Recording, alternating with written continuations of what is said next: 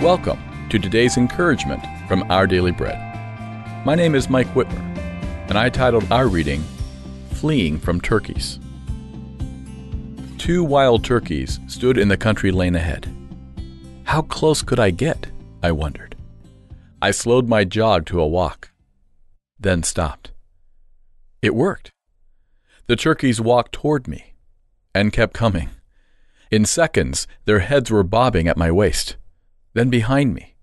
How sharp were those beaks? I ran away. They waddled after me before giving up the chase. How quickly the tables had turned. The hunted had become the hunter when the turkeys seized the initiative. Foolishly, I had wondered if they were too dumb to be scared. I wasn't about to be carelessly wounded by a bird, so I fled. From turkeys. David didn't seem dangerous. So Goliath taunted him to come near. Come here, he said in 1 Samuel chapter 17, and I'll give your flesh to the birds and the wild animals. David flipped the script when he seized the initiative. He ran toward Goliath, not because he was foolish, but because he had confidence in God. He shouted, This very day, the whole world will know that there is a God in Israel. Goliath was puzzled by this aggressive boy. What's going on? He must have thought. Then it hit him, right between the eyes. It's natural for small animals to run from people, and shepherds to avoid giants. It's natural for us to hide from our problems. Why settle for natural? Is there a God in Israel? Then, in his power, run toward the fight.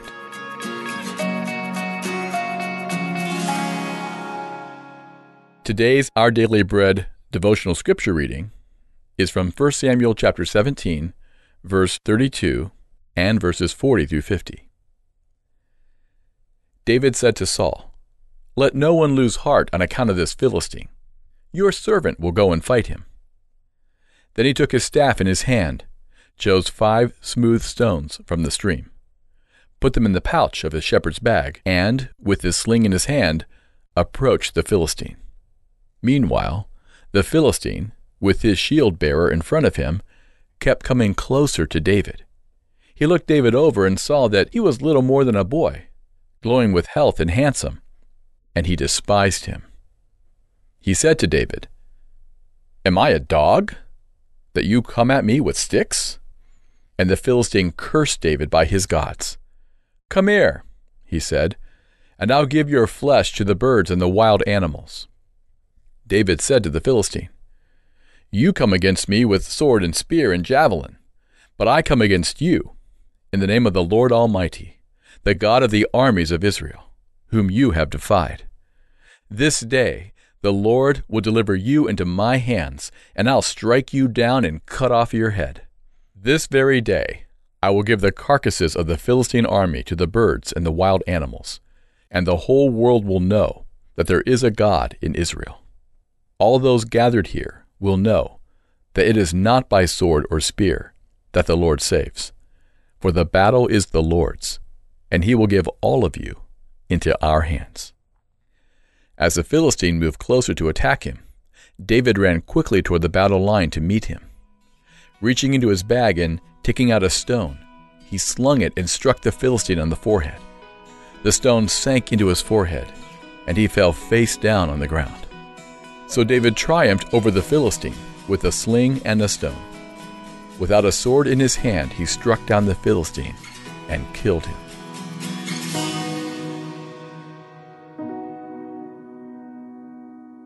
Let's pray.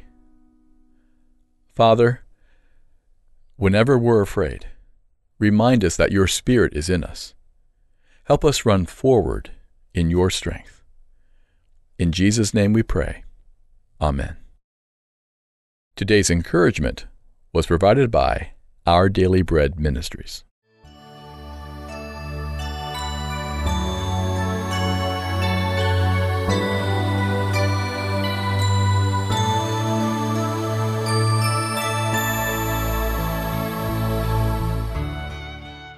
每日灵修》 十月二十四日，属灵外遇，岂不知 与世俗为友，就是与神为敌吗？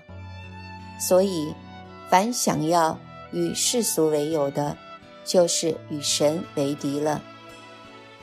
你们想经上所说是突然的吗？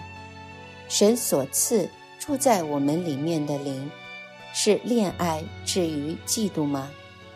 雅各书第四章四到五节。世界上许多东西其实是中性的，不过这些东西在你心中取代了神的位置后，你就变得与神为敌。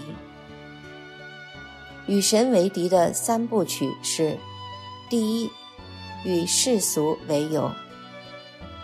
交友不是一下子就变成知己，而是一步一步渐渐走近。圣经描写罗德渐渐东迁，挪移帐篷，一步一步走进罪恶之城索多玛。第二，变成恋人，分不开了。这些人事物。不断占据你的心，令你朝思暮想，觉得不能没有他们。他们占据了你心中的首位，使你把属灵的事，例如侍奉、聚会、门训等等，都搁置一边。第三，你让这些人事物变成神的情敌。我们的生命本就属于神，因为他创造、救赎我们。我们与神有生命的关系。我们对神不忠，移情别恋，神不喜悦，他会嫉妒。神不喜悦我们贪恋世界，他要我们尽心、尽意、尽力爱神。我们求圣灵光照，检查自己有没有外遇，若有，必须及早回头。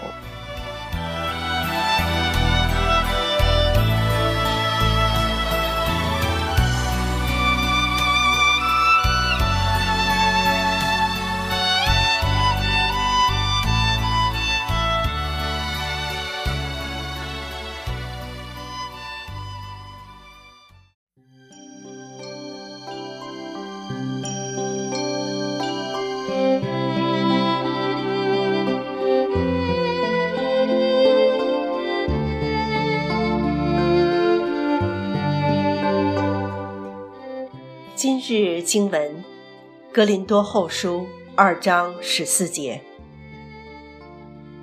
感谢神，常率领我们在基督里夸胜。对于一个为神工作的工人，他的观点不能是接近他所能达到的最高，而必须是最高。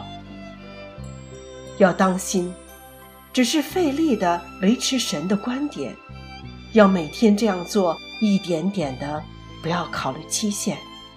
没有任何外在的力量可以触到神的观点。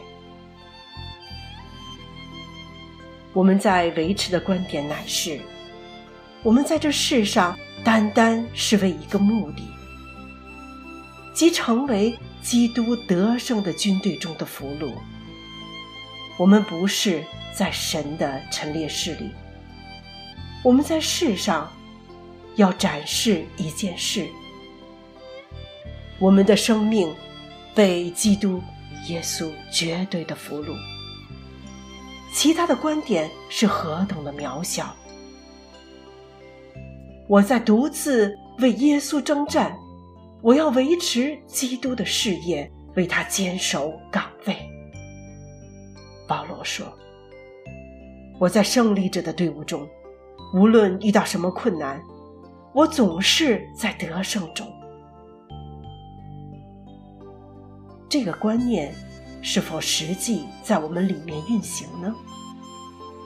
保罗喜乐的秘诀是神带领他，一个双手沾满了鲜血的反叛耶稣基督的人，成为了耶稣基督的俘虏。现在，这就是在他世上的全部的目的。保罗的喜乐，就是为成为主的俘虏，对天地里的一切，再没有其他的兴趣。对于一个基督徒来说，谈论如何得到胜利是一种耻辱的事。得胜者应当完全的得着我们，以致始终都是他的得胜。我们也承借着他成了得胜者，因为我们在神面前，无论在得救的人的身上或灭亡的人的身上。都有基督熏香之气。我们对耶稣的香气包围，无论我们走到哪里，都叫神顺畅，使人奇妙的恢复与神的关系。我们这样祷告赞美，是奉主基督得胜的名求。阿门。